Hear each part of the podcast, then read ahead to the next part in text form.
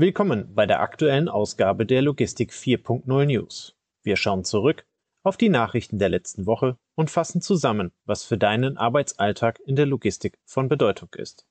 An dieser Stelle wieder herzlichen Dank an Professor Dr. Tripp für die Auswahl der News und die Produktion der Episode. Und los geht es. EU-Kompromiss im Verbrennerstreit. Noch vor wenigen Wochen ging die Meldung durch alle Nachrichten, dass das Ende der Verbrennermotoren 2035 erreicht sei. Den Plänen der EU nach dürften ab dann keine Fahrzeuge mehr mit einem Verbrennungsmotor zugelassen werden. Auch wir hatten die Nachrichten in unserer Ausgabe und erwähnten die Kritik derjenigen, die auf die E-Fuels gesetzt hatten. Der Entscheidung nach hätte man damit auf das falsche Pferd gesetzt. Nun scheint es aber so, als wenn es in der Richtung doch weitergeht. Die Verkehrsrundschau veröffentlichte diese Woche einen Beitrag über einen Kompromissvorschlag der EU. Dieser Vorschlag sieht die Möglichkeit vor, auch nach 2035 Fahrzeuge neu zuzulassen, die mit einem Verbrennungsmotor ausgestattet sind. Voraussetzung hierfür wäre vor allem die alleinige Verwendung von CO2-neutralem E-Fuel. Eine Sprecherin des Verkehrsministeriums um Volker Wissing bestätigte, dass man sich gerade intensiv um den Kompromiss kümmert und den Vorschlag sorgfältig prüft. Man sei in einem engen Austausch mit der Kommission, um schnellstmöglich einen verlässlichen Weg zu finden, mit dem Autos mit Verbrennungsmotor auch nach 2035 zugelassen werden können. Die Post einigt sich auf einen neuen Tarifvertrag. Am heutigen Sonntag beschäftigen sich viele mit den anstehenden Streiks der Bahn, an Flughäfen und weiteren Branchen am morgigen Montag. In zwölf Bundesländern dürfen heute sogar LKWs auf den Straßen fahren, um das Verkehrschaos am morgigen Montag etwas zu vermindern. In dem Kontext berichten wir gerne darüber, dass die Post sich mit der Gewerkschaft Verdi auf einen neuen Tarifvertrag geeinigt hat. In den vergangenen Wochen gab es neben der Urabstimmung immer mal wieder Arbeitsniederlegungen, die vor allem aus dem E-Commerce-Sektor kritisch beobachtet wurden. Nun die Entwarnung. Für 160.000 Beschäftigte wurde ein neuer Vertrag ausgehandelt. Dieser inkludiert neben einem Inflationsausgleich auch eine Anpassung der Gehälter. NTV berichtet in einem Beitrag darüber und betont, dass vor allem die Einstiegsgehälter spürbar steigen. Konkret erhalten die Beschäftigten den Inflationsausgleich in Höhe von 3000 Euro über die nächsten 15 Monate verteilt ausgezahlt. Ab dem 1. April 2023 und 2024 erhalten die Beschäftigten zudem bis zu 340 Euro mehr Gehalt, was einer durchschnittlichen Lohnerhöhung von 11,5 Prozent entspricht. Besonders die Paketsortierer und Zusteller profitieren von den neuen Konditionen, da sich ihre Bezüge kumuliert um 18 bzw. 20 Prozent erhöhen. Andrea Kocic, stellvertretende Verdi-Vorsitzende und Verhandlungsführerin zu dem Ergebnis, das ist ein gutes Ergebnis, das ohne den Druck, die hohe Streikbereitschaft unserer Mitglieder nicht hätte erreicht werden können. Thomas Ogilvy, Personalvorstand der Post, kommentiert das Ergebnis wie folgt. Wir sind im Interesse unserer Mitarbeiterinnen und Mitarbeiter, aber auch unserer Kunden über unsere finanzielle Schmerzgrenze hinausgegangen.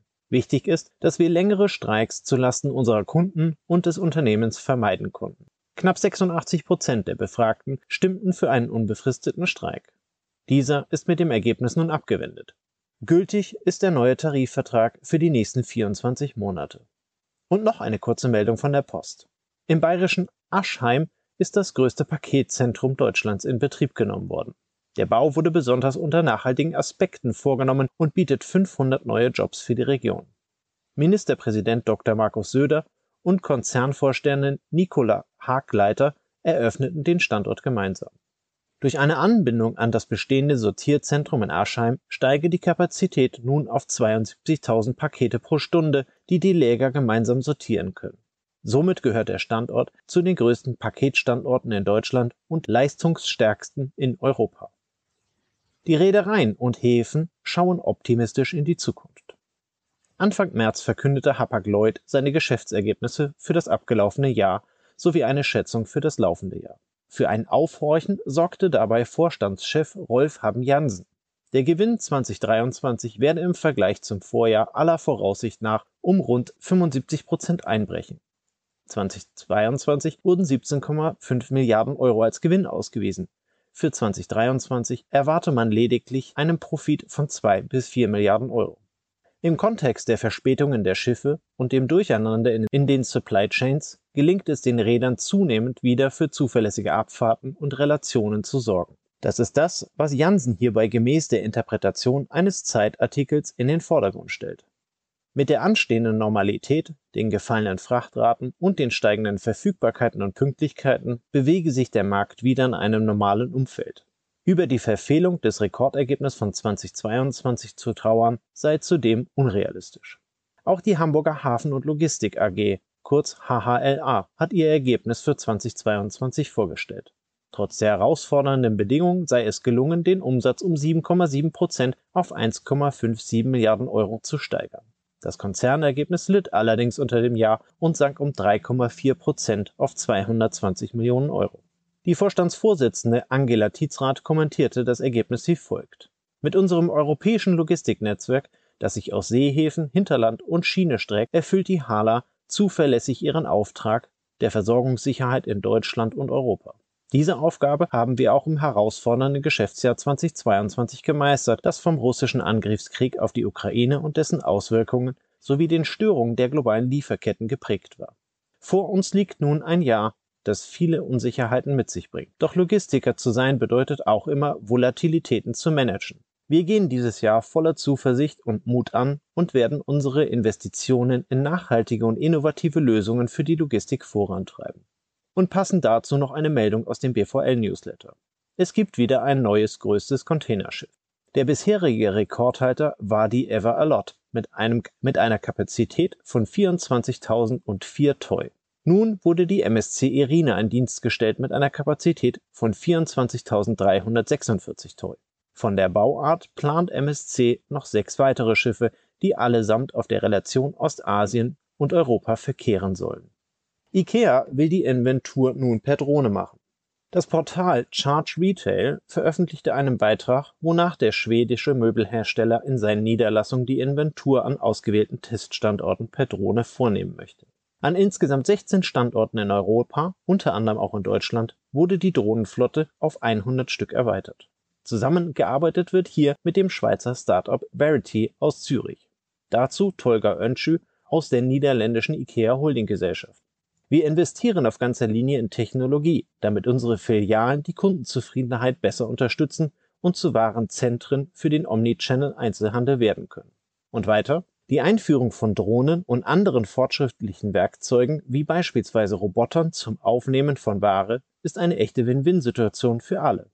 Es verbessert das Wohlbefinden unserer Mitarbeiter, senkt die Betriebskosten und ermöglicht es uns, für unsere Kunden erschwinglicher und bequemer zu werden.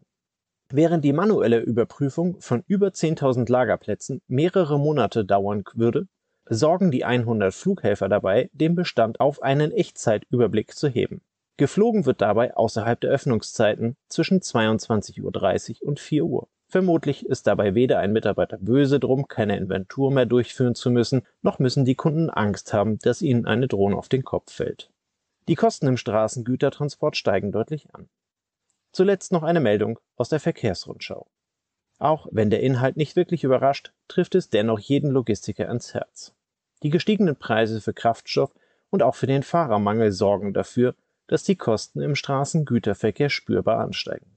Gemäß des Statistischen Bundesamtes seien die Kosten um 13,4 Prozent höher im Vergleich zum Vorjahr. Die bisher höchste Steigerung habe es im Jahr 2007-2008 mit 3,9 Prozent gegeben, nun der Preisschocker mit 13,4 Prozent. Im Straßenverkehr sei die Kostensteigerung sogar bei 15,5 Prozent.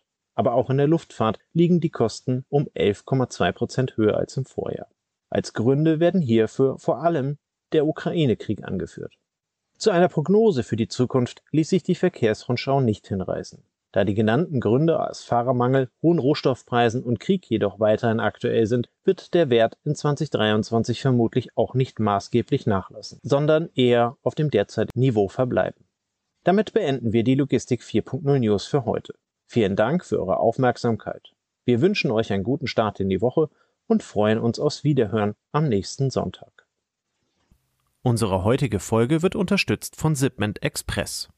Mit Zipment kannst du eilige Sendungen heute noch zustellen, auch auf langen Strecken. Einfach auf zipment.com slash podcast gehen und direkt online buchen. In 60 bis 120 Minuten ist deine Sendung dann abgeholt und geht direkt zum Ziel. Wenn du also einen Notfalltransport hast, einfach unter zipment.com slash podcast buchen. Zipment wird buchstabiert Zeppelin, Ida, Paula, Martin, Emil, Nordpol, Dora. Den Link findest du natürlich auch in den Show Notes.